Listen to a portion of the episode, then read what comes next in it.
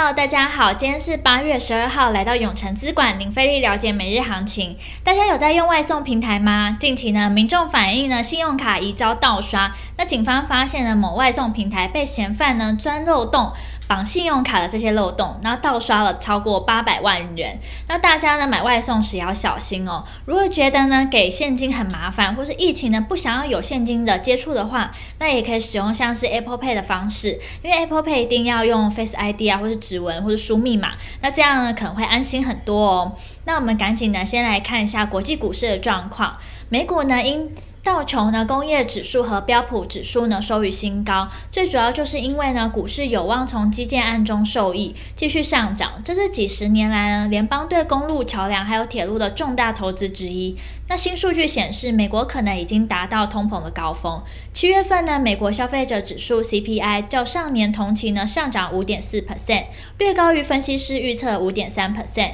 更重要的是，剔除能源和食品价格后，核心通膨 CPI 呢上涨。零点三 percent，低于预期的零点四 percent。美股四大指数呢涨跌互见，道琼上涨两百二十点三点，纳斯达克指数下跌二十二点九五点。科技五大天王苹果、微软上涨。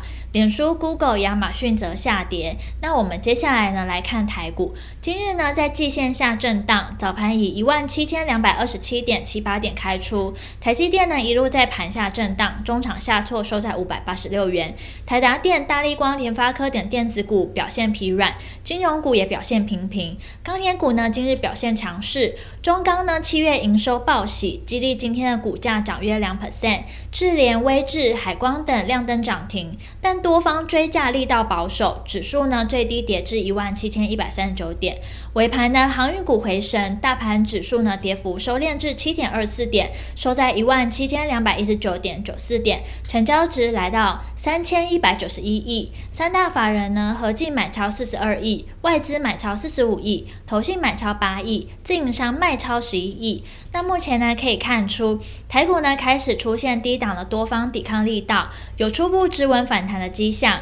今天加权指数中场值小跌八点是好事，至少没有再度破底。那盘中呢也没有跌破昨天的低点，而成交量是缩得更少了，只有不到三千两百亿元。所以呢还是偏向观望整理为主，暂时呢还不用过度乐观看待行情。比较值得注意的是，在于 OTC 指数呢止跌站回到了季线上方，会有利于近期的下杀中小型股的反弹走势。那盘中热门产业包含了航运、钢铁、电气电缆、造纸。it. 未来趋势及展望，题材强的族群在修正后还是有机会吸引到资金，比如呢本周一的族群性强劲的钢铁、航空族群，在接连经过一日行情，股价转弱拉回后，今天又能见到部分的买盘拉抬，所以呢就是是告诉了我们。在台股呢偏空的走势之中，不需要过度急躁追价，只要产业呢供需吃紧，相关题材的能延续一段时间，那有时候耐心等待强势族群的回跌再切入，入会是个更好的买点。那听到这边，相信大家一定在了解完国际跟台股状况后，更希望知道怎么对自己的投资获利有帮助。记得哦，稍后六点，我们永诚资管张太一分析师会详尽针对盘中的热门族群解析，包括二零二七大成钢。二六零九阳明，四七二一美骑马，二七二七王品，敬请期待。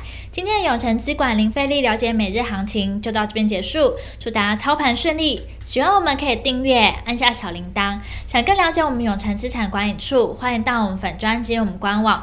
那我们明天见喽，记得准时收看我们永诚资产管理处等你哦。